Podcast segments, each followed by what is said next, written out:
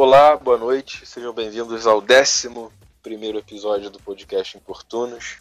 Mais uma vez, uma honra estar aqui presente com todos os nossos ouvintes e também na presença dos meus queridos amigos João Sanglar e Antônio Iago, que junto comigo formam a bancada desse podcast que em menos de um ano tem conseguido espaço nesse meio que é antigo, mas está voltando à tona agora, esse mundo dos podcasts. E hoje é um episódio especial, porque, como eu falei, por mais que a gente é, tenha pouco tempo de existência, a gente vem conseguindo trilhar alguns caminhos e com isso fazer algumas parcerias muito interessantes. E hoje é o início de uma delas e que tem tudo para ser a principal, que é com o movimento liberal é, de Niterói, mas que hoje certamente engloba todo o país, que é o Evolucionários. É, para quem não conhece o Evolucionários, como eu disse, é um movimento que surgiu em Niterói, é, que tem sua principal atuação por meio das mídias sociais, mas também faz diversos tipos de eventos em universidades, promove, por exemplo, grupo de estudos, é, realiza é, palestras e lives com figuras do escalão de Gustavo Franco, Marcos Lisboa, traz políticos parlamentares para trazerem também a visão de dentro é, da política a quem nos acompanha. Mas sem mais enrolação, quem está aqui para falar sobre isso especificamente hoje é o Caleb Ribeiro, que é o nosso convidado do episódio, e que está aqui justamente por ser um dos caras que fundou, junto com outros, o Evolucionários, e está até hoje fazendo parte do conselho.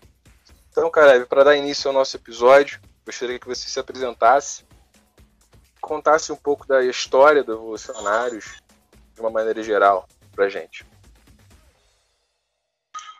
Fala galera, beleza? Um prazer aí é, receber esse convite, estar tá participando desse podcast que eu tenho muita menor dúvida que tem um potencial enorme de crescer nas redes sociais, principalmente pela qualidade dos trabalhos. Eu venho acompanhando ela há um bom tempo, a qualidade do trabalho no caso, e pô, para mim é um privilégio estar aqui, e principalmente para falar do nosso bebê, que a gente chama né, o Evolucionários. Muita gente pergunta Acho que a primeira coisa que eu tenho que explicar sobre evolucionários é porque do nome, né? Por que desse nome evolucionário? E aí, como é que o evolucionário surge? Ele surge de um grupo de sete coordenadores locais do Students for Liberty, é, também conhecido como SFL. E a gente estava numa mesa de bar e falou, cara, a gente precisa de um movimento aqui para a cidade. Niterói, é, pasmem, a cidade onde foi fundado o Partido Comunista durante o regime militar. Então, ele tem um ranço muito forte do comunismo na cidade. Uh, a gente sabe muito bem que as universidades são tomadas pelas ideias de esquerda, quase que hegemonicamente.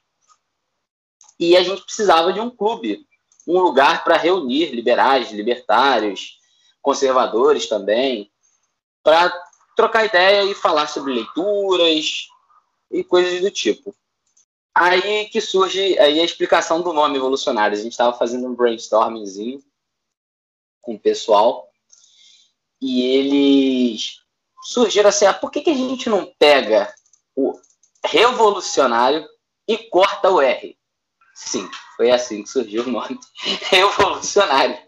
E nessa brincadeira a gente acabou descobrindo que o conceito evolucionário é um conceito de Hayek, é um conceito que privilegia a ordem espontânea também existem outros autores conceituados que não só do, do meio liberal. Eu, por exemplo, fui também rotaractiano, para quem conhece o clube de, de Rotary, era o eixo jovem do clube de Rotary, e uma das mensagens que o Paul Harris passava era que a sociedade ela precisa ser mais evolucionária e menos revolucionária.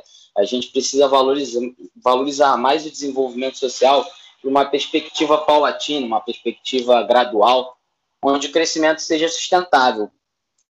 E, naturalmente, a gente realmente se posiciona contra o sentimento revolucionário, contra as ideias revolucionárias, porque a gente acredita que é, toda revolução que existiu, a história mostra isso para gente, toda revolução que existiu teve o efeito rebote, né? teve o efeito da, do elástico. Né? Você puxa muito forte, mas ali, então, até mesmo a Revolução Francesa, que foi uma revolução liberal, a gente faz as críticas devidas, e as revoluções socialistas e comunistas não precisamos nem falar, né?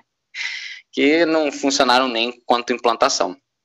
Então, esse projeto surge com sete coordenadores locais, a gente se reúne em grupinhos, né? E a, a princípio a gente, como o SFL, o SFL para mim foi uma grande escola de eventos, né? O SFL ele já passava para a gente uma noção muito clara de como fazer eventos, treinamentos específicos, porque nada melhor para você propagar uma ideia do que você levar pessoas para encontros, encontros muito grandes.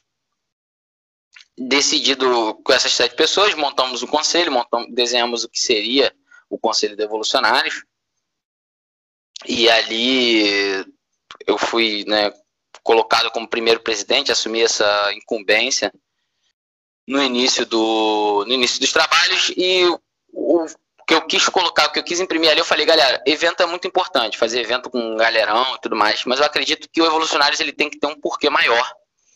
Eu, eu acredito que as pessoas que entram nesse clube, elas têm que sentir que ele agrega algum valor para elas. Então, uma lição que a gente aprendeu na vida, a lição universitária, que a gente não faz amigo bebendo leite. Então, um dos eixos do Evolucionários era, eram, eram e são né, os eventos de confraternização, os encontros de para a gente relaxar, falar do que a gente gosta, tomar uma cerveja, bater o papo. Tinha os eventos de estudo, os encontros de estudo, no caso, que começou como um, um, um clube do, um, clube, um grupo de estudos, evoluiu para um clube do livro, e hoje ele é um projeto de extensão dentro da própria Universidade Federal Fluminense, chancelado lá, aprovado no Departamento de Direito Privado da UF, que graças ao nosso queridíssimo Benedito Patrão, mandar um beijo para ele, que eu com certeza vou mandar esse podcast para ele ouvir. e ali a gente ganha uma maior seriedade nos trabalhos. O terceiro eixo eram os grandes eventos, né? Que era onde a gente ia mostrar para que nossas ideias vieram. E aí a gente teve um bastante cases de sucesso durante a minha gestão mesmo. Chegamos a fazer eventos com cento e poucas pessoas, eventos na UF, e ali tendo sempre como guarda-chuva o Students for Liberty, que pô, ajudou a gente bastante no começo, ele incubou o nosso projeto e fomos caminhando o Evolucionários ele ganha uma maior, assim, ele ganha uma maior autonomia à medida que a gente foi percebendo que a gente tinha um potencial próprio, um grande diferencial, porque assim, com todo respeito ao SFL, o SFL é uma coisa mais global, né? Ele é fundado nos Estados Unidos e quando ele vem para o Brasil, é, é interessante que assim, quando ele veio para o Brasil, a experiência do EPL, que é o Estudante pela Liberdade, não deu certo. Então, a própria matriz internacional abraça o SFL Brasil e aí fica com a marca SFL mesmo. Então, assim, alguns treinamentos eram em inglês e tudo mais. E, sem dúvida nenhuma, eu absorvi muitos treinamentos, porque eu comecei o Evolucionários quando eu era coordenador local. Cheguei a ser coordenador estadual, ranqueei como top 2 SFL Brasil, então fui o segundo melhor coordenador do Brasil. É, dúvida, esse treinamento me deu muita bagagem para eu aplicar dentro do nosso próprio clubinho. E por que, que eu digo nosso próprio clubinho? Porque eu sempre cheguei ao Evolucionários como eu sempre apliquei nele o princípio da ordem espontânea. Quando eu falo eu apliquei, foi no período da minha gestão. Então, eu sempre estimulei muito que, que é, as pessoas participassem, sendo o projeto delas também. Então, eu tenho muito orgulho de quando eu falo, ah, eu não sou o fundador do Evolucionários, eu sou um dos fundadores do Evolucionários. Sem dúvida nenhuma, eu imprimi ali muito da minha identidade no, no nosso clube. É, a própria missão, visão e valores foi foi construída por nós, eu que redigi, redigi também o estatuto do, do nosso clube. E ele é um pouco mais do que uma página de internet, né? Acabou que foi o espaço que ganhou mais que ganhou mais prospecção. A gente tem aí 6 mil, 6 mil pessoas aí curtindo, só que nosso alcance está ali na casa dos 100 mil conseguimos fechar algumas parcerias bem bacanas já em outros mandatos com, com aquela estado mínimo, pegamos para a gente também, um colega doou estado mínimo para a gente, para a gente produzir conteúdo.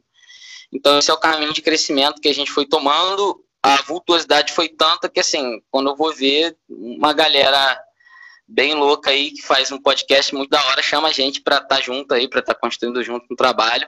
Falei, cara, vamos embora. E aí, falando um pouco mais sobre essa parte das redes sociais, né? As redes sociais foram sem dúvida. Eu acredito que no século XXI a galera jovem está na rede, né? E as redes sociais foram muito importantes também para o crescimento do Evolucionários. Por quê? À medida que a gente montou, começou num grupo do, é, era um grupo de pessoas num bar, a gente criou um grupo de WhatsApp para trocar ideia, e a gente pensou, pô, como é que a gente vai encher esse grupo? Eu falei, cara, é muito simples, é só eu postar no grupo lá da UF, como o grupo, como Evolucionários ele está instalado na UF, né? É, a gente pode chamar a galera de lá. E aí eu fiz uma postagem simples, é, só abrir um adendo aqui. Eu era, eu já fui aluno da UF, eu fui aluno de segurança pública em 2014. Só que eu deixei de ser da UF, fui estudar numa faculdade privada para fazer direito, né, com 100% de bolsa e aquela coisa toda. Mas eu não sabia que eu não estar mais na UF seria o que me daria maior liberdade para justamente apoiar os revolucionários e estar tá ali correndo junto com a galera, porque eu não tinha medo de perseguição. E uma coisa que eu acabei descobrindo é que havia uma demanda para o que a gente tinha para ofertar no Revolucionários, que esse grupo de pessoas de liberais, libertários e conservadores para se reunir, porque eles sofriam perseguição de verdade lá dentro. Tipo assim. E eu ouvi vários relatos de, de pessoas lá dentro do clube, que assim, na, as nossas rodas de conversa acabam, acabam sendo tipo uma terapia de grupo, né? Pô, de aluno lá que não podia falar que era conservador, porque senão o professor reprovava, grupos de militância organizada é, de partidos políticos muitas vezes perseguiam alunos. Teve um colega que ele era curso de medicina, cara, curso de medicina. Ele ele, te, ele foi impedido de entrar nas ligas acadêmicas quando descobriram que ele era conservador, né? E ele expunha, assim, meio que também na ingenuidade dele, ele expunha achando a ah, liberdade de ideias, tal, universidade pública, nada. Ele foi perseguido, perseguido hard, e até ele, ele teve que criar uma liga acadêmica própria dele de medicina. Se afastar de, de, de política e tudo mais para conseguir se graduar. Então é muito grave o nível de domínio ideológico que existe. Mas aí, pegando esse. É, não sabendo dessa necessidade, não sabendo dessa perseguição, fui lá e joguei na, no, no grupo da UF, tinha um grupo lá, UF Niterói. Só falando assim, fala, pô, galera, então criamos esse clube aqui, se você quiser participar, vem. Cara, a enxurrada de comentários assim, ah, liberal tem que morrer e não sei o quê, foi tão grande, tão grande, que foi justamente o efeito inverso. Os caras impulsionaram o, o clube. Os caras chegaram assim, tavam, tanto ódio que eles estavam tendo, pô, o clube começou a crescer em relevância, porque assim, à medida que o nego ia xingando, alguns iam lá e rebatiam. Veio, no começo também a gente atraiu muita gente revoltada, né, com a esquerda, tal, tal, tal. E assim, o grupo que estava um grupinho de sete pessoas foi para 40 pessoas em um dia, assim, basicamente. Foi maior loucura. É, galera ali, tipo, começando a, a narrar né, suas experiências, e foi assim que a gente foi começando a se criar enquanto grupo. Graças a Deus, com o passar do tempo, o grupo foi ganhando uma maturidade, essa galera mais revoltada naturalmente saiu, porque o Evolucionários ele tem um grande diferencial dos outros movimentos políticos, que é o seguinte: ele um não é político estrito senso, ele é muito mais uma, uma think tank. Então, o objetivo do Evolucionários é realmente debater ideias, discutir ideias e levá-las para dentro do ambiente universitário, as ideias de liberdade. Então, a gente não tem um, um, teor como, por exemplo, um outro grupo que tem uma grande prospecção na UF, que é o UF Livre. O UF Livre é um grupo, né, uma galera um pouco mais energética, em alguns momentos até chegam a apoiar o governo. A gente nunca fez isso. A gente nunca. A gente escolheu o caminho mais longo. Que é. Aí, até falar um pouco do, dos princípios, da, nossos princípios, né, da nossa missão, visão, valores. Porque uma coisa que eu pensei foi o seguinte: se a nossa ideia é minoritária, a gente não adianta tentar ganhar no grito. Não adianta a gente tentar se prospectar fazendo barulho, fazendo errado. Então, uma, uma assim, uma regra clara no grupo era o seguinte: é, a gente tem a obrigação moral de debater com civilidade. Então, quando a gente criou a Missão Visão e Valores, né, um dos nossos valores era respeito irrevogável ao indivíduo e a sua liberdade de escolha, sem preconceito de credo, cor ou orientação sexual. É, orientação sexual. Polidez no debate, entendendo que a opinião do outro é um direito dele, né? Nunca vituperando ou menosprezando. Empatia e tolerância como meio de produzir um impacto social positivo e acreditando nas nossas, que as nossas ações podem melhorar a nossa comunidade, a nossa vida em comunidade. Então você já pega aí bem claro, polidez no debate. Então, o que a gente teve que quicar do grupo daquela galera, desde a galera mais ancap, pesadona mesmo, até aquela galera mais que ia de xingar, achar, ah, esquerdista é isso, esquerdista é aquilo, falando, não, galera, olha só, é, é aqui não é espaço para isso. Entende? E a galera foi entendendo assim, foi aceitando até que a gente chegou no grupo que a gente tem hoje. Hoje a gente está com, com. Vamos ver quantos membros a gente tem no grupo do Revolucionários. A gente tem ali por volta de 155.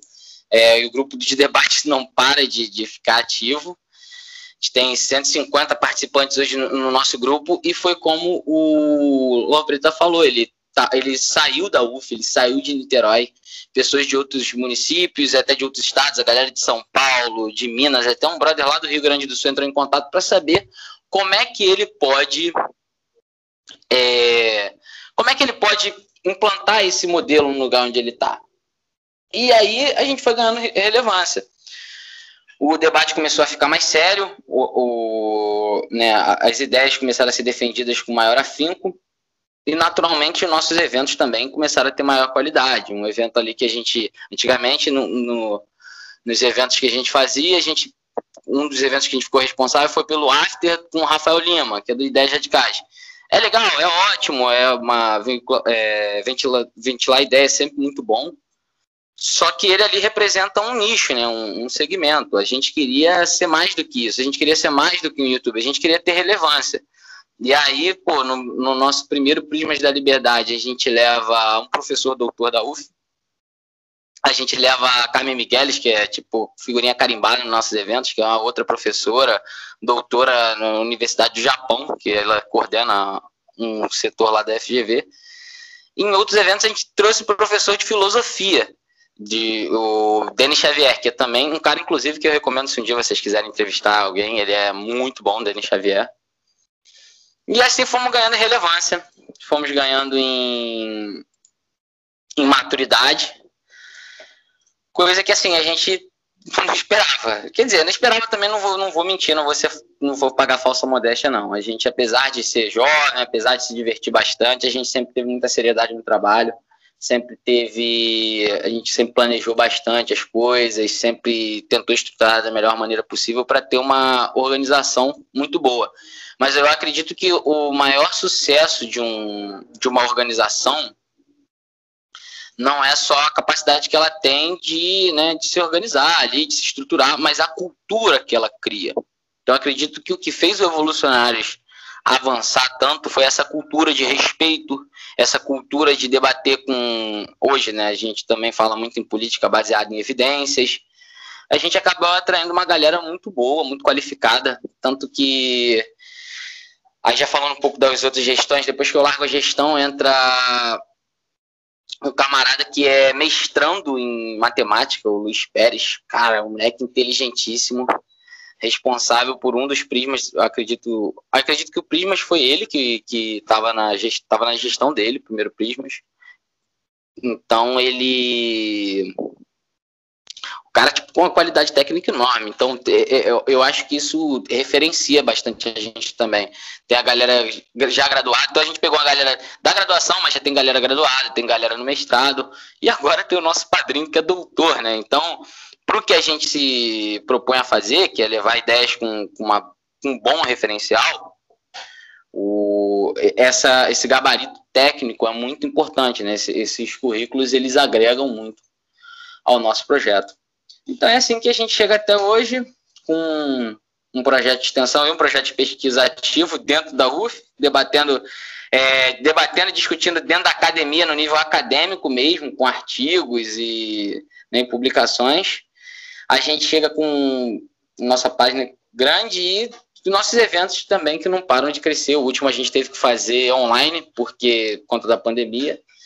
Mas se Deus abençoar e acabando essa pandemia, a gente vai voltar para presencial, voltar para os bares, voltar para a UF, porque é lá que é o nosso lugar, disputando ideias. Porque, como dizia o Mises, ideias e somente ideias podem iluminar a escuridão.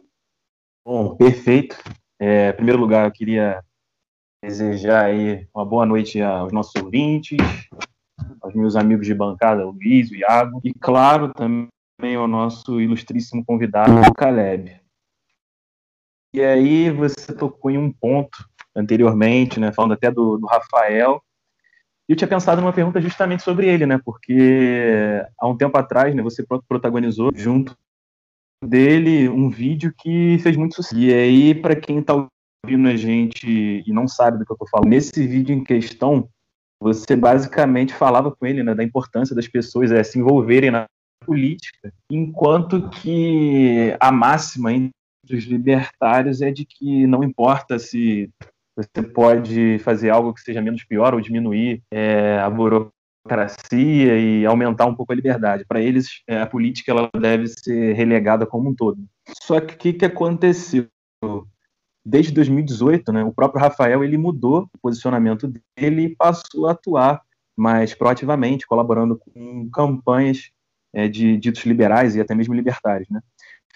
E aí eu queria que você comentasse né, sobre esse ocorrido lá no passado, a sua motivação de se colocar à disposição da política hoje, né, já que você está como pré-candidato a vereador de Niterói, e também qual que seria o papel do Evo na, na política, nas eleições, ou se o Evo não tem um papel nesse sentido?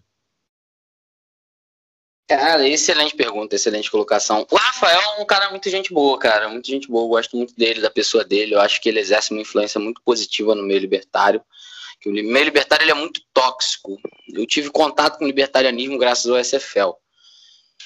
E a primeira vez que eu conversei com o Rafael, eu não tinha consolidado o que eram as ideias de liberdade como um todo, ainda não tinha metade do, da carga de leitura que eu tenho hoje. E era um evento no. Era LibertyCon, que estava ocorrendo em São Paulo, lá no Maxold Plaza. E, na verdade, o, o que que eu sempre tive, assim, sempre tive um ímpeto muito forte de, assim, nunca tive vergonha de nada. Então a galera virou e falou assim, pô, Caleb, o que, que você acha da gente pegar as pessoas aqui de relevância desse evento, gravar uns vídeos com eles, aí perguntando por que é liberal, por que é libertário.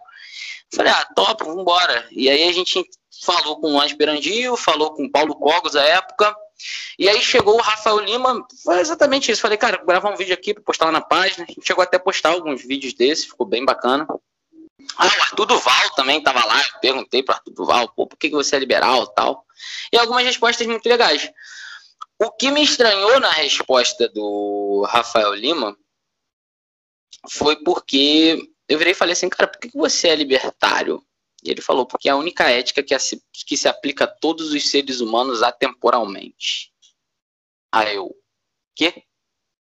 Aí eu desliguei a câmera, desce Caleb Evolucionários e vem Caleb, Caleb Ribeiro. E tá, mas o que, que você quis dizer com isso? Não. E aí, por conta dessa pergunta, a gente ficou aí base de 40 minutos, 50 minutos debatendo. E, assim, não me culpem, porque eu não sabia quem era o Rafael Lima. Eu estava indo entrevistar ele, porque um brother, porque um dos membros do Evolucionários ali pediu para a gente fazer esse vídeo, então não sabia quem era ele. Então para mim era só um indivíduo defendendo uma ideia que para mim, assim, a resposta foi, porque assim, quando o cara fala que é a única ideia aplicável a qualquer é, atemporalmente para qualquer indivíduo, eu falo, cara, isso aí é qualquer pessoa que defende a própria ideia vai vai falar isso, né? Então quis buscar ali mais coisas dele, tal, tal, tal. E ali eu me deparei com ele naquela é, um sofisma muito forte, né? Uns argumentos assim puramente retóricos, o que me confrontou muito, porque a essa época eu já era estudante de direito, então porra, eu já tinha lido Kelsen, eu já tinha lido é, né, Locke, eu tinha leitura do direito, não tinha leitura sobre esses leitores liberais, libertários que tem, que não são tão acessíveis assim para a galera.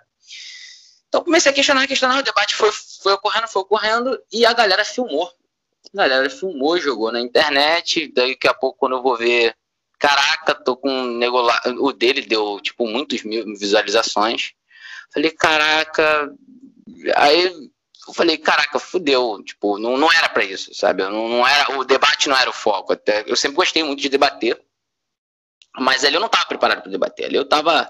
E ali eu nem admito também, ali eu nem tava tão É, não tinha técnica, eu tava ali só, era para ser um bate-papo de corredor que acabou viralizando. Que legal a pergunta, porque foi exatamente isso que eu defendi.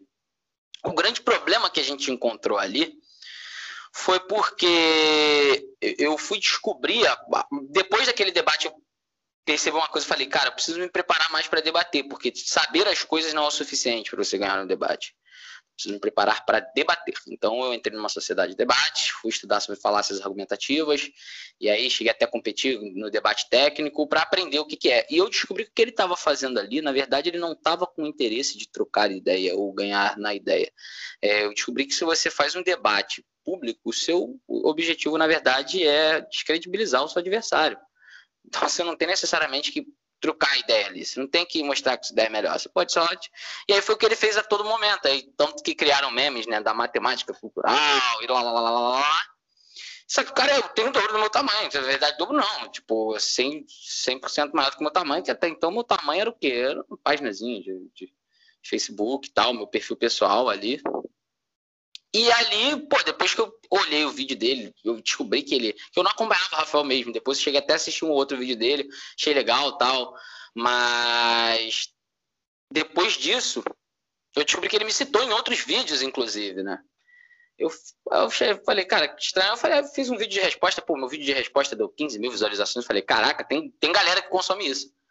E descobri um grupo no Facebook chamado Libertarianismo, que é o grupo mais tóxico que tem nessa internet, né? Galera que, tipo, xinga. Vocês verem o nível de toxicidade. É, eu comecei a querer me interessar mais sobre libertarianismo por conta do, da, do próprio Rafael, entender o que ele está falando. E ali eu ia estudando, estudando, aí até tentava surgir a dúvida, aí, pô, conversei, conversando com meu irmão, falei, pô, vamos conhecer isso aqui, tal, tal, tal. O meu irmão entrou no grupo, ninguém sabia que ele era meu irmão. E ele fez uma pergunta assim: qual é a diferença de ANCAP para libertário? Só que ao invés de escrever ANCAP tipo AN, ele escreveu AN com U, né? Que quem ouve, ANCAP. Cara, o nego focou em zoar ele porque ele tava falando ANCAP com U. Então ele, ele, ele, ele, assim que ele viu isso, ele saiu do grupo, ou seja, o nego parou de se interessar por conta, ele parou de se interessar o, sobre o anarcapitalismo, libertarianismo, ANCAP, tal, tal, tal, simplesmente pela babaquice das pessoas.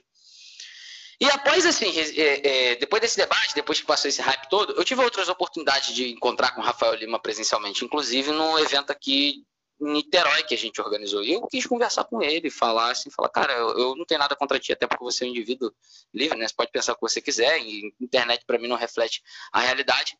E uma coisa que ninguém sabe, porque isso não foi filmado, é que nesse, nesse encontro que a gente teve aqui, aqui em Niterói, a gente sentou, tava sentado assim ali no, no, na, na, na UF, tipo, tinha uma galera em volta assim, aí ele pediu para não fumar. Cara, a gente começou a trocar uma ideia, bater um papo ali, e a gente viu várias coisas convergentes. Eu falei, cara, é, por mais que você acredite que isso é isso, eu acredito que... E assim, ali você conseguiu encontrar o consenso. Eu falei, ah, então é isso.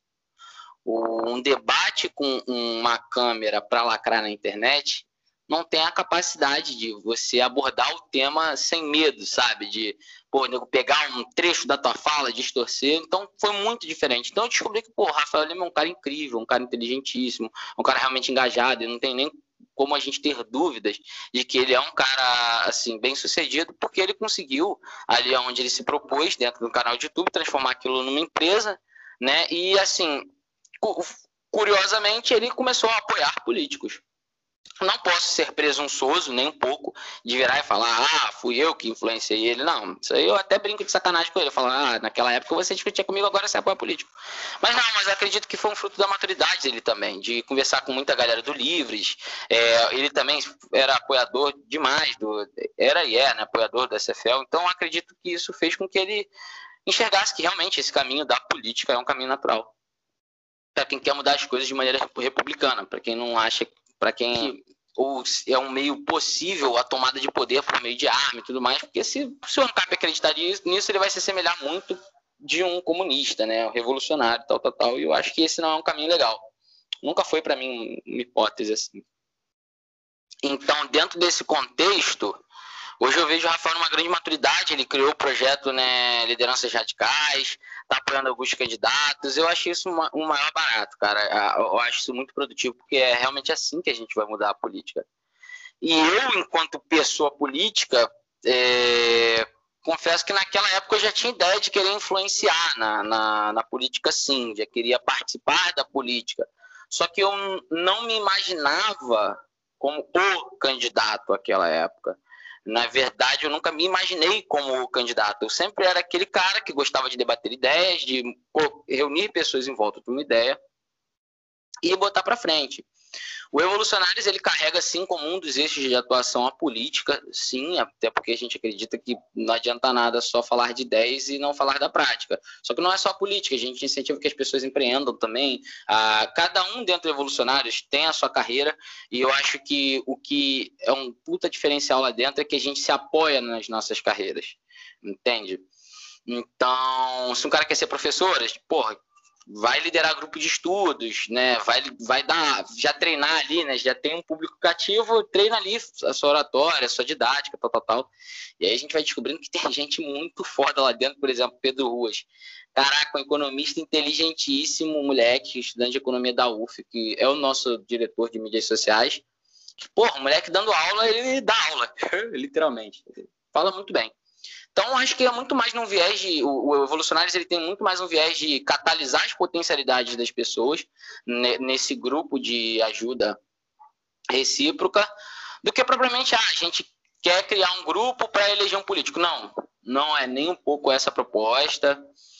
Acabou que eu, nessa andança, nessa assim, uma caminhada muito individual, muito pessoal, acabei descobrindo que, inclusive, na verdade, foi no meu centro acadêmico da minha universidade, que eu, no como eu falei, tinha saído da UF, fui estudar na privada, na Estácio, fui fazer direito na Estácio, e eu vi que lá não tinha centro acadêmico. Acabou que eu briguei durante dois anos para fundar um centro acadêmico, e nessa caminhada, né, é aquilo que o Vitor Hugo fala, né, caminhante não há caminho, o caminho se faz ao caminhar.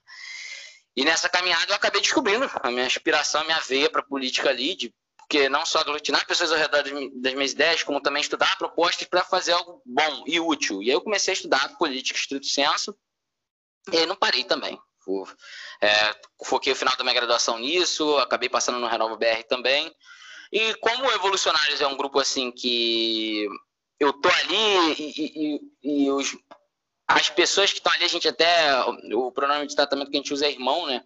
A gente até se trata como irmãos mesmo, porque, porra, não é, não é só um clubinho, sabe? Não é só, ah, a gente vai ali, não. Eu me importo mesmo com os caras, tipo assim, é, nos perrengues deles, é aquela coisa recíproca, que a gente acaba se envolvendo com as pessoas, a gente acaba criando laços. E o Evolucionários foi a casa que, assim, a gente, quando a gente conversou esse respeito, falei sobre política e tal, tal, tal, a galera apoiou, falou, cara, eu acho que o caminho é esse mesmo e o nome que a gente tem que colocar é você. Por uma questão de, porra, é o cara que tá, né, ali não, não, não, eu não seria presunçoso de dizer o mais preparado, mas é, sem dúvida nenhuma eu sou o que mais responde, assim, dentro do Evolucionários eu sou o cara que tem mais internalizado dentro de mim os princípios e valores do Evolucionários, até porque eu escrevi ali. Então, à medida que é, houve essa coesão, o grupo apoiou, a galera falou, pô, é isso mesmo, o direcionamento é esse, então a gente começou a brigar nesse sentido. E é muito curioso, porque quando a pessoa fala, ah, mas então, pô, você é um candidato do Evolucionários. Cara, eu sou o Caleb Ribeiro, né? Tanto que quando a gente escolheu fazer política, a gente falou, o Evolucionários nunca tem pretensão de ser um partido, o Evolucionários, o Evolucionários tem a pretensão assim, de no, no limite se tornar uma think tank, entendeu? Uma think tank BR, estudando as ideias de liberdade no Brasil, estudando as ideias de liberdade com referências, né? Para a gente produzir soluções para os nossos problemas dentro do Brasil, nada de importar somente. Então, eu não sou o candidato do Evolucionários, mas sou sim um evolucionário que está se tornando candidato futuramente, né? A campanha só começa dia 27, TRE, não me mute. Então, eu acho que fica nesse ato reflexo, cara. Então, basicamente isso. Eu entendo a importância do, do projeto, do trabalho, eu entendo a grandeza que ele tem. Eu nunca vou querer é, macular ele com qualquer percalço que possa haver na minha carreira política. O que, que ocorrer, assim, de. Mas também tem um, uma via reflexa também que é muito boa, que assim, eu tenho um freio, um sistema de freio contrapeso para minha atuação dentro de casa, né? O evolucionário, sem dúvida, porra, a gente tem a galera, tem galera como o Gabriel Neme, que me, porra, que me auxiliam muito também, me ajudaram a construir meu, os meus projetos de governo, de governo não, né, os projetos para o futuro mandato legislativo, ideias legislativas, mas então é legal que eu tenho esse sistema de freio e contrapeso dentro de casa. Tenho esse time que a gente montou é um time de gente muito qualificada, cara. É uma galera que todo mundo jovem, todo mundo estudioso pra caramba, muita gente inteligente. Então, sem dúvida nenhuma, um mandato legislativo eu seria ali só o rosto, mas assim, é, eu me entendo só como um receptáculo de ideias, né? Eu sou só o rosto ali. Tenho, sim, as minhas ideias, tenho, mas muito do que eu busco respeitar. A gente acabou buscando também uma coisa que foi consenso no, no Evolucionários, foi buscar o Partido Novo. E aí, legal, quando eu fui buscar o Partido Novo, eu já fui com 15 membros revolucionários que estavam alinhados nesse sentido. Fez, tanto que a galera do Novo fez a apresentação só para nós. Antes de, aí eu namorei o Novo durante quatro meses. Antes de eu me filiar, eu já estava paquerando bastante. Quando eu me filiei, eu virei pro, pro presidente do partido aqui, na época era um núcleo, né? Virei para ele e falei assim, cara, na verdade, o que me encantou no Novo é porque aqui o Novo ele representa todas as ideias que a gente carrega. A ideia não só de um mercado livre, como a ideia da liberdade individual, individual, responsabilidade individual, é uma coisa como um todo. E aí eu costumo brincar que o novo que é pauta fechada, a gente é, é, eu sou fechado. O que é pauta aberta, eu tenho a minha liberdade de me posicionar. Então, assim, questões como casamento de pessoas do mesmo sexo é pauta fechada, porque isso é uma liberdade individual. Questão como o estatuto de desarmamento, assim, ter que, é, pelo menos a venda de armas, como foi decidido em plebiscito, a gente vive numa democracia, é uma questão que é pauta fechada no novo. E questões como aborto, legalização das drogas, como é pauta aberta, a gente debate. Então, o que era o principal, a gente escolheu, foi para o novo. Então, assim, o eixo onde a gente faz política é dentro do Partido Novo. Então, assim, é, o legal é que quando eu entrei, entrou uma cabeça comigo, então a galera, e cada um ali foi para a área onde queria construir. Eu já sentei diretamente com a Líria, eu já sabia. Então, eu já sentei diretamente com o presidente. E no novo, quem faz, é, quem faz gestão partidária não faz é, quem, é mandat, quem é mandatário não faz gestão partidária, certo? Então, eu já virei para ele de cara e falei, então, não vou querer participar da gestão partidária, posso colaborar, posso ser um voluntário, mas o meu interesse é mandato mesmo aqui. E ali já estava consolidado que assim, a gente ia implementar as ideias de liberdade dentro de um mandato, o novo ia ser o espaço onde a gente ia, porque é o único partido para a gente possível, imaginável, assim, por uma questão de coerência. Também nesse sentido. É, muito bom. É, dando continuidade às perguntas, pessoal, a gente teve um problema, na verdade, o, o Iago ele não vai conseguir participar hoje é, por conta já da extensão que, de gravação do episódio. É, a gente achou que ele poderia entrar no meio, mas infelizmente, por algum problema pessoal, ele não pôde participar desse bate-papo hoje. Fica o nosso abraço e tomara que ele consiga participar do próximo, dos próximos, logicamente. É, quanto ao assunto, né, revolucionários e dando continuidade ao tema, um ponto que eu queria trazer para o debate, Caleb, é justamente um dos que a gente conversou quando, quando a gente programou essa, essa junção do, do Importunos com o Evo. Que o Evo, apesar de ser um movimento político é, lato senso, como você disse, não estrito, é, ele acaba entrando em muitos assuntos polarizados. E quando se fala em polarização, você entende bem, já que você já participou de, digamos assim, do outro espectro político, não com a mesma intensidade, mas conseguiu vivenciar um pouco da, do cotidiano, da mentalidade de quem acredita em certos ideais, e hoje pôde é, evoluir e, junto a evolucionários, criar um espectro assim, é, mais ponderado, que é justamente o perfil que eu vejo de evolucionários hoje, é, principalmente no Facebook, que é a nossa principal, principal plataforma. Eu, quando conheci o Evolucionários, eu estava nesse dilema, porque nas redes sociais ou você encontra alguém que é super bolsominion ou você encontra alguém que grita Lula livre.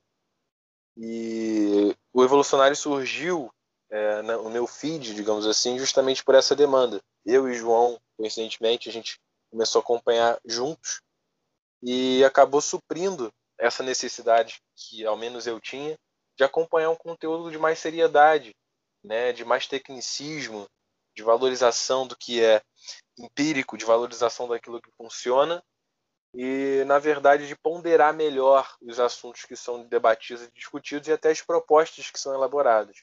E é isso o trabalho que é feito por parte do Evolucionários. Então, eu queria que você falasse um pouco, tanto da sua parte como da parte do Evolucionários, do que você pensa sobre isso, é quanto à importância de movimentos e de grupos como o Evo é, na criação de um ambiente menos polarizado. Então, fala um pouco para a gente sobre a experiência que você teve com essa guerra política. Lembrando até que você participou de um episódio, inclusive, você foi agredido, né? Chegou ao ponto de sofrer é, agressão física, é, mesmo sendo confundido, mas vítima de um, de um fenômeno é, perturbador que existe no Brasil, que é esse radicalismo político generalizado. Mas, sem enrolar mais, queria que você falasse um pouco para a gente sobre essas questões que eu abordei. Pô, Lompreta, muito, muito boa colocação, cara acontece? Política, ela não é consenso, nem um pouco. Quem é consenso na política tem um nome, chama-se fascismo, que é onde todos pensam igual. Só que o contraditório, que é o que eu defendo, o livre mercado de ideias, o debate, ele tem que ser respeitoso. Então, sem dúvida alguma, o Evolucionários ele se insere aí no debate público é, não é. Não, as pessoas acham que é em cima do muro, nem um pouco, nem um pouco em cima do muro, muito pelo contrário, é pragmático, é, com olhar técnico, tanto que falando um pouco do evolucionários da página lá, dos posicionamentos, quem mais posta lá, quem mais, quem que é o diretor de mídias lá, até então o Ruas, o economista que eu falei, então é sempre é, coisa técnica mesmo, tanto que o eixo de mídias ele cresceu num tanto que tem tipo um grupo só de mídias, então tem 21 pessoas lá, aí tem o Gabriel Nemer, que está mestrando na FGV em Economia, tem o Alex da Mata, tem uma rapaziada muito boa que ajuda a construir esse conteúdo de qualidade, né? um conteúdo técnico, como você mesmo falou. Porque política, estrito senso, nada mais é do que a gestão dos recursos públicos, ou seja, gestão do nosso dinheiro de imposto. É, ali o executivo vai administrar a cidade, o legislativo vai fiscalizar o executivo, então a política pura e simples é isso. Mas a política é muito mais que isso, porque a política envolve sentimento, a política envolve né, emoção, paixão, e eu adoro isso. Entende? Eu acho lindo, belo, justo. O problema é que na paixão as pessoas acabam enfiando os pés pelas mãos. Né? Por isso que eu gosto muito mais do amor do que da paixão. O amor é aquela coisa sólida, aquela coisa sóbria, do que aquela coisa avassaladora e aterradora. Então, assim, é até um pouco filosófico isso, né? Um pouco. Onde isso vem do concreto? Como você mesmo falou, eu, eu já fui de. Eu, eu, eu, não era de esquerda, na verdade, né? Quando eu comecei a entender o que era política, eu fui buscar um partido político, naturalmente, busquei um partido político que não tivesse envolvimento em corrupção. Pela indicação também, meus professores da escola é, até conheci a atuação do Marcelo Freixo, frente à CPI das milícias. Conheci aqui em Niterói um vereador que já era, ele já era, já estava eleito e ele ia tentar reeleição. A atuação dele ilibada e o cara era pastor, batista. Então, como sua questão também me, me, né, me muito pelas pessoas que estavam ali envolvidas e esse partido era o PSOL né, o Partido do Socialismo e Liberdade. Só que pense bem, isso era o Caleb de 2016, né? Eu não tinha a menor ideia de, de, de contradição, como falei, não tinha leitura, não tinha muita coisa. O que eu sabia é que aquilo ali, né? Eu, porra, filho de professora de português, neto de costureira, ou seja, fudido, nunca tive grana, sempre fui tudo ali na, na cara e coragem comecei a entender ali é, como um espaço relevante. Comecei ali, na verdade, minha, minha passagem é engraçada, que muita gente utilizou isso até para me prejudicar durante meu processo seletivo no Partido Novo, que, pô, Caleb foi do pessoal. Cara, eu fui durante dois meses, nunca fui filiado.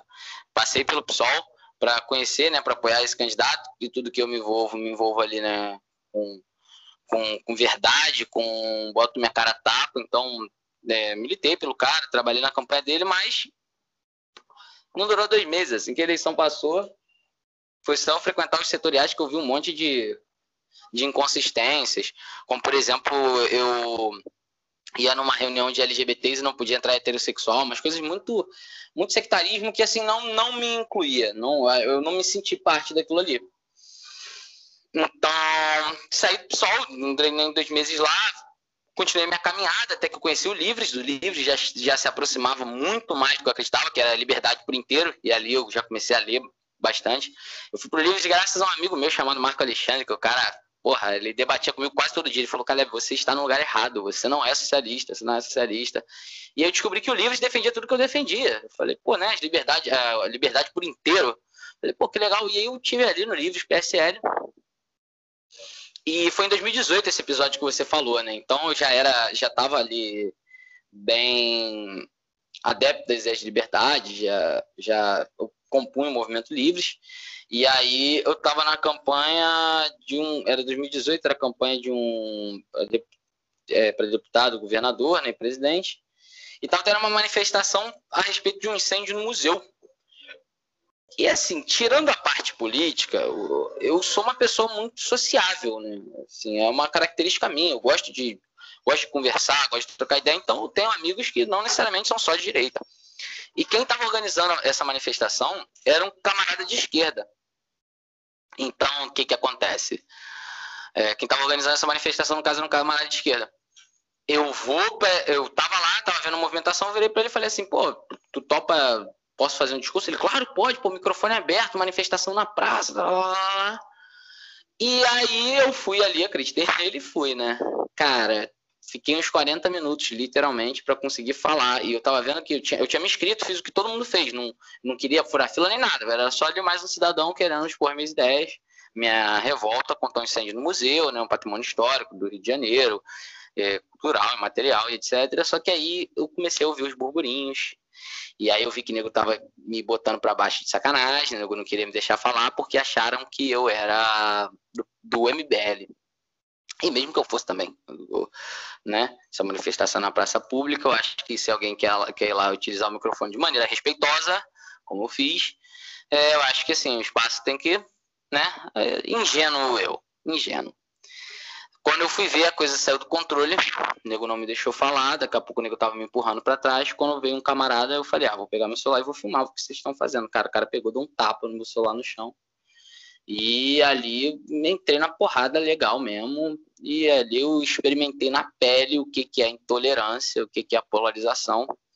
Muitas pessoas acreditavam nessa época que eu estava em uma guinada à direita, né? Acreditaram, porra, depois dessa, Caleb vai red pilar, vai virar bolsominion, porra, levou porrada de esquerdista.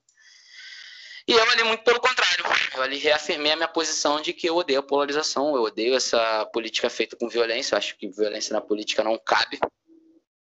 E foi, foi aí que eu levei a público. Aí, uma, uma publicação que eu fiz, uma foto viralizou, Cara, veio gente até do. O que eu achei muito legal foi que gente até do próprio movimento ali que não concordava com aquela atitude veio me pedir desculpa. Pô, teve a galera do, do Correnteza, a galera falou, te pedi desculpa em nome do movimento, a esquerda não é isso, lá, lá, lá. Falei, cara, tá de boa. Também não tô com ódio de ninguém de no movimento, não, mas acho que isso aí é quem fez isso tá equivocado, isso não é a maneira certa de fazer política. Então, reafirmei meu ponto. É, visto que uma grande curiosidade sobre assim o paralelo entre minha vida entre a minha vida minha caminhada política e o evolucionários é que a cada vez que eu levava uma porrada fora eu voltava, voltava para dentro. E quando eu comecei a assim olhar o evolucionários como falei cara não, o evolucionário não vai ser só isso sabe? Ele, ele pode ser mais. E era na época que, que ele ainda ainda estava né ainda estava num simples grupo de, de WhatsApp tal, tal, tal então, eu falei, cara, onde representa minhas ideias mesmo é no Evo. Então, no Evo a gente começou a trabalhar e, reforcei ainda mais essa questão. Pô, a gente teve que tirar muita gente do evolucionário por ser, pô, contra essa, esses valores que a gente prega. Então, por eu ter sofrido isso na pele e por eu ter um clube de pessoas que também vivenciam assim essa forma de fazer política mais técnica, essa forma de pensar o debate público de uma maneira mais correta, mais acertada, sem narrativa, baseada em evidências. Então, acho que isso foi o que me propiciou galgar, sabe, ir para frente. E hoje, sem dúvida alguma, é, eu acho que cada vez mais se consolida. Eu estando no Novo, principalmente, porque é um partido que. O Novo tem algumas, algumas semelhanças com o Revolucionários no sentido de valores, né? É, visão de longo prazo, né? o indivíduo como único criador de riquezas. Então, eu me sinto muito em casa no Novo por conta disso.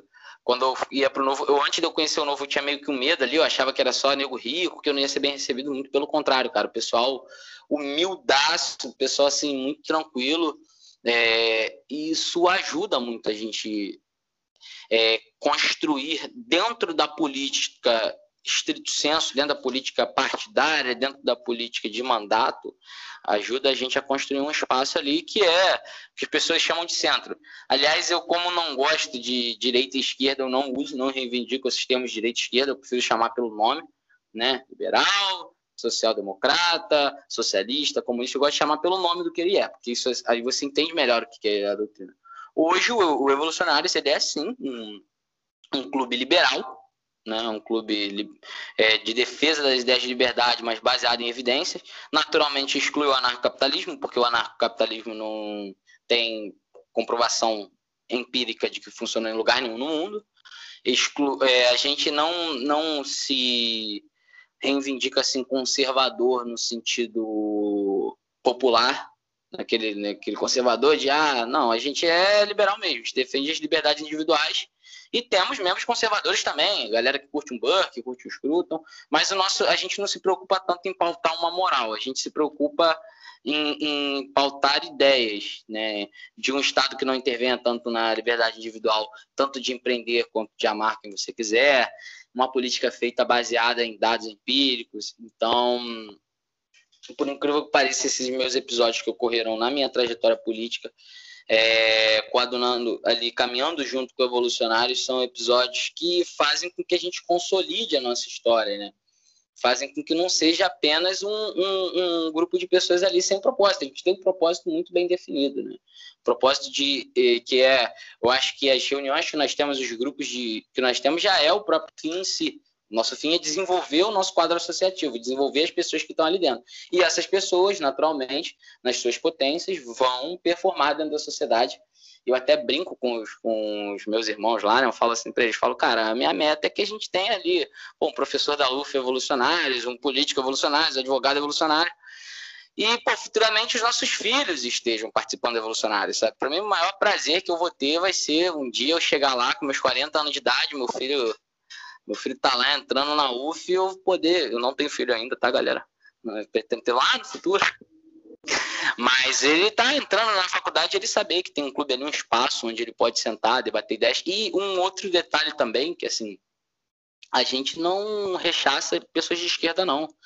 Tipo assim, num, um grupo de estudos, numa, num debate, se o cara for de esquerda, tanto que no evento que a gente teve, o Liberalismo é a única saída para o Brasil, a gente teve toda a divulgação que a gente fazia, nego arrancava cartaz, né? E criou um alvoroço na UF, ótimo, obrigado por fazer isso, que está dando projeção, não é o nosso intuito, mas já que vocês estão fazendo, a gente, né?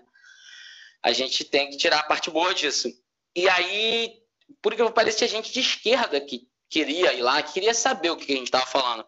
Aí eu falava, cara, quem for de esquerda, a gente geralmente cobrava um valor mínimo de 15 reais para poder custear o espaço, custear passagem de palestrantes, para o evento se tornar autossustentável. E aí, quem queria ir e fosse de esquerda, eu falava, cara, olha só, eu não acho justo, se você não concorda com as nossas ideias, financiar o nosso projeto. Mas eu acho que se você quer ir lá conhecer o que, que é e conversar, eu acho que você tem esse direito, até porque a gente fazia em espaços da universidade pública, então a gente botava gratuidade. Então foi muito legal, assim, esse efeito da, de cara ser de esquerda e ia no evento, e depois eu perguntava o feedback, ele falou, ah, gostei e tal, não concordo, mas assim, acho respeitosa a maneira com que vocês expõem. Você entende? Não é uma coisa. Nunca, eu nunca, na minha vida, eu vou ter um evento assim, presencial que eu vou chegar assim na evolução e falar assim, ah, esquerdista tem que isso, esquerdista tem que aquilo, e lá, lá, lá, não. Não, não vai ter, não vai ter. O que a gente vai falar é que sim, as evidências empíricas dos países liberais demonstram que a política liberal é melhor para o IDH. A gente tem, e aí falar de estudo de caso, falar sobre liberalismo em todas as suas áreas, que liberalismo não é só economia, liberalismo acho que é muito mais um estilo de vida, um estilo de sociedade, uma cultura, né, a cultura de que todo mundo tem o direito de pensar o que quiser e é debatendo que a gente vai descobrir, no livre mercado de ideias que a gente vai descobrir qual é a melhor ideia. Então vai muito nesse sentido aí. Responde a pergunta? Perfeito. Bom, a gente acabou falando bastante já e para terminar aqui, vou fazer a minha última pergunta, e ela vai um pouco é, para tentar extrair o, o que você falou anteriormente, um pouquinho mais. Você a comentar, por exemplo, sobre o Novo, sobre o Livres, sobre o MBL, sobre o SFL. E aí eu queria saber se existe é, algum tipo de relação com esses outros movimentos. O que, que você acha que o Evo entrega diferente? E, e, como é que você acha que eles poderiam também atuar em conjunto, se é que não já atuam, né? E as expectativas né, para o futuro do, do movimento né, cara? É muito engraçado. Só quem se interessa por ideias de liberdade aqui somos nós, por incrível que pareça. Tem um MBL aqui, mas o MBL aqui é de caráter é, é instrumentalizado por uma figura que quer ser eleita, ele instrumentaliza ela politicamente. O Livres aqui morreu, até porque depois que eu saí do Livres, quando o Bolsonaro entra no PSL, o único que saiu do PSL fui eu, então a outra galera do Livres continuou no PSL, naturalmente o Livres morreu aqui, então não vejo movimento Livres aqui há muito tempo. É, CFL em Niterói também não tenho visto muita coisa, a gente acabou ficando, somos os partedianos, né? Somos lá Resistência, é, para quem gosta de La Casa de Papel aí. O que acontece? Há uma cooperação? Ah, Tipo, teve evento do Devolucionários que a gente chamou o Magno Cal, que é hoje diretor da. Né, inclusive trabalha com a liderança do Novo, mas ele é o cara responsável por uma parte lá do Livros que eu não lembro qual é. Acho que é diretor de políticas públicas do Livros. Ele trabalha na liderança do Novo no, na Câmara. É, há uma interse... A gente teve muito apoio antigamente do SFL, teve, tipo, de. Né, teve. Hoje em dia a gente trabalha com nossos braços, nossas pernas mesmo. Evolucionários é um grupo independente, não tem nenhuma, né, nenhuma ligação mais com nenhum desses. Antigamente a gente chegou até a participar do programa de grupos do SFL. É, na verdade, a gente começou com um programa de grupos do SFL, mas depois que a gente, a gente viu que. É, Tipo, cara, a gente tá voltado para cá, a gente quer fazer isso aqui, e se a gente for expandir, vai expandir com nossa, com nossa visão e nossos valores. Então, e hoje a gente está com um corpo muito bom, que é corpo próprio, autonomia, isso eu acho muito legal. Mas a gente recebe de braços abertos qualquer movimento liberal que queira ajudar, queira estar junto. Que eu acho que agrega. A grande questão é que Niterói a gente está meio que. Tem a gente, que faz o que a gente faz só tem a gente. E o grande diferencial é que, assim, o, o, o vamos lá, o SFL, como eu falei, SFL é global. O Evolucionários é local. Né? E ele, o modelo que a gente implementa localmente em Niterói, ele pode ser reproduzido localmente em todos os lugares do país, só com autonomia e tal, tal, tal. O novo, o, Evolucionários pro, o Evolucionários lá, pro MBL. O MBL é um movimento político estrito senso de, de mover, de, né, tipo, o MBL é um vem pra rua de sucesso. A gente não, a gente não tem esse objetivo de mobilizar uma massa. Não, a gente tem a galera ali que se envolve, quiser ir, vai. Não, a gente não tem objetivo de chegar numa manifestação e lotar de gente com bandeira revolucionária. Não, não é, cara, não é nessa pegada, não. A gente vai um pouco mais a fundo. E aí, quando a gente compara com Livres, é que a gente percebe que, assim, o Livres ele agora parece que está tendo alguns grupos de estudos, alguns núcleos de formação, que o Livres ele começa como um movimento assim meio que a, gente, a galera não sabe o que vai dar, tal. O Evolucionário já começou com tipo assim, a gente vai ser, vai ter isso, grupo de estudos, eventos, eventos de confraternização, ponto. Então a gente já começou com um grupo de estudos, já começou com formação, coisa que o Livres está tendo agora. Entendeu? E eu espero que, que prossiga, que cresça. Eu desejo sucesso de todos os movimentos liberais. Agora, né, de todas as organizações liberais. Agora, o Evolucionários tem esse diferencial de estar desde sempre ali focado. Perspectiva de, de futuro, cara, a minha meta, o meu sonho, assim, é que a gente tenha uma cadeira, eu até converso isso com o meu chefe, Benedito, no caso, trabalho com ele também, né? Nosso padrinho. Eu até converso com ele e falo, cara, meu sonho é que a gente tenha uma matéria no, no departamento de direito lá que seja PEG, que é pensamento jurídico, justamente com. Porque as ideias de liberdade, nesse projeto de extensão que a gente tem, um projeto de pesquisa, a gente percebe tanta influência do liberalismo do direito, os próprios direitos humanos têm a matriz liberal, a ideia de direito individual, de. Né, é, todos esses conceitos são conceitos liberais. Então, por que não ter como, por exemplo, na economia? Na economia tem PEC, que é pensamento econômico. Por que a gente não tem uma matéria no direito chamada pensamento jurídico? Então, assim, enquanto. E aí vocês já percebem que o evolucionário tem eixos, né? Então, no eixo de educação, no eixo de formação, acredito que esse seja um fim, fim legal.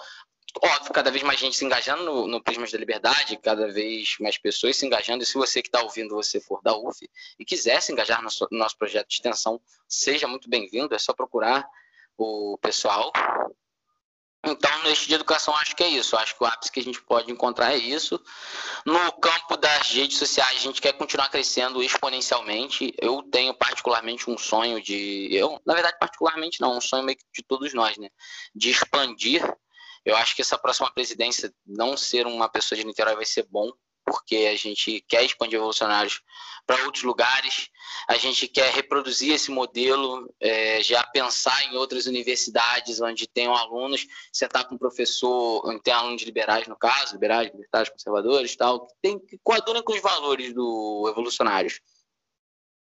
E chamar professores que queiram se engajar também, talvez passando a campanha eu vá chamar o o Denis e ver se ele quer implementar lá na UF, na Federal de Uberlândia. E por mim, é, é, eu sou um pouco megalomaníaco, né? O sonho mesmo é que no Brasil inteiro a gente tenha ter revolucionários presentes em cada estado do Brasil, principalmente nas universidades federais, porque o fim que a gente quer atingir é que a gente chegue lá na frente e uma pessoa possa estar com uma camisa menos Marx, mais Mises, andando de mão dada com uma menina ou com um menino da UJS sem ser rechaçado por isso, porque as pessoas vão entender que as ideias estão elas podem ser debatidas, mas sempre respeitadas, entende? Então, é muito eu acho que o objetivo final é a popularização das ideias liberais, e quem sabe ela não entra no mainstream, né? E ser liberal se torna mais cool do que já é.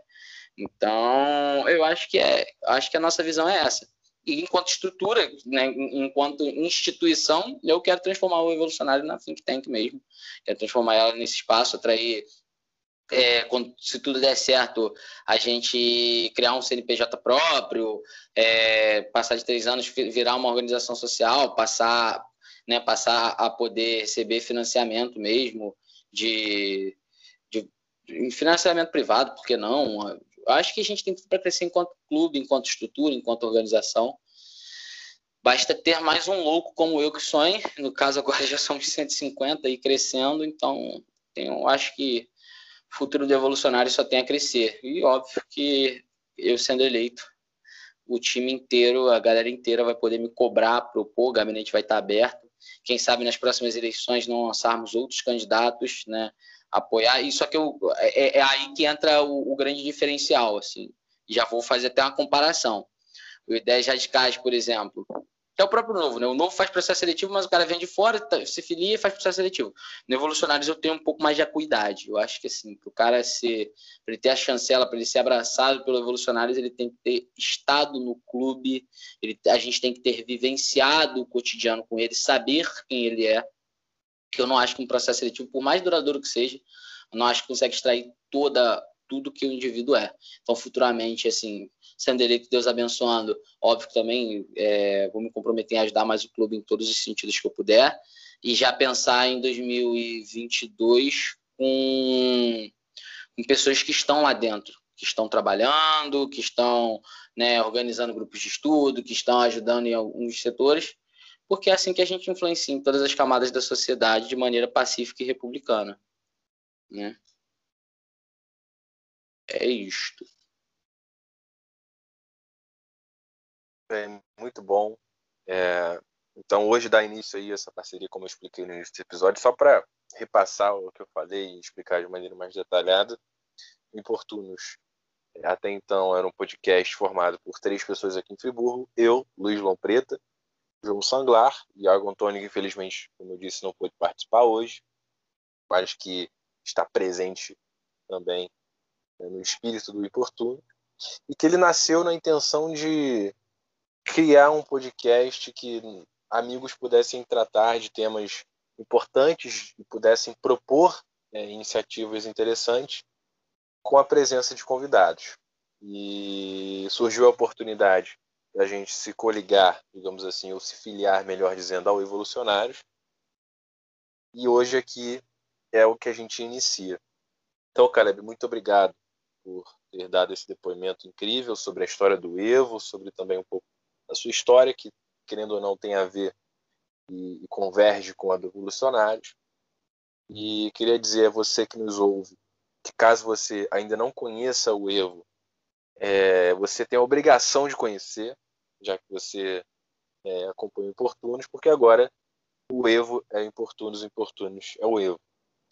E se você quer contribuir mais ainda, você pode ir ao, ao Apoia-se do Evo, apoia.se barra revolucionários, e deixar sua contribuição mensal, mesmo que é, irrisória, com certeza já vai fazer uma baita diferença para que a gente possa avançar nas demais frentes e conseguir é, conquistar todos esses objetivos que o Caleb expôs muito bem e muitos outros que estão por vir. Então, Caleb, só para finalizar é, o episódio, a gente tem uma tradição de pedir ao convidado que deixe uma dica cultural. E ela pode ser por meio de um filme, por meio de um livro, ou qualquer outra é, iniciativa que a pessoa que nos ouve possa consumir para dar continuidade às ideias que aqui foram propagadas. Eu me despeço por aqui e deixo a oportunidade para você dar essa dica para os nossos ouvintes. Caleb, muito obrigado. Pô, cara, eu quero agradecer demais vocês aí, sejam muito bem-vindos a casa. Eu acredito que a gente tem que, enquanto rede social, crescer, né? E para todas as mídias, eu acho que a gente já tem Twitter, Facebook, Instagram, e para a plataforma de podcast é lindo. Se Deus quiser, futuramente a gente pode fazer também um canal no YouTube e eu acho que nas redes sociais o céu é o limite. Só não espere a gente fazendo dancinha no TikTok, porque é foda. Agora, dica cultural, por incrível que pareça, é, eu tô lendo um livro agora que eu estou apaixonado, que é C.S. Lewis, que são os Quatro Amores. Para quem gosta de uma leitura é, filosofia moral, um pouco, é uma leitura sobre sentimentos humanos que eu acho muito importante, acho muito gostoso. Então, se você quiser, é um livrinho curtinho. Então, essa é a minha dica cultural aí pra galera.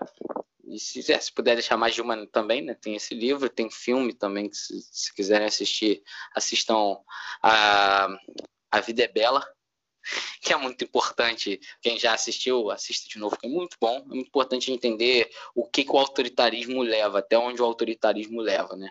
Ali retrata sobre a Alemanha nazista, mas qualquer ideia que tenta se homogeneizar e se pregar como única tem riscos enormes para as nossas liberdades. Então, eu acho que é isso, galera. Deixo aí.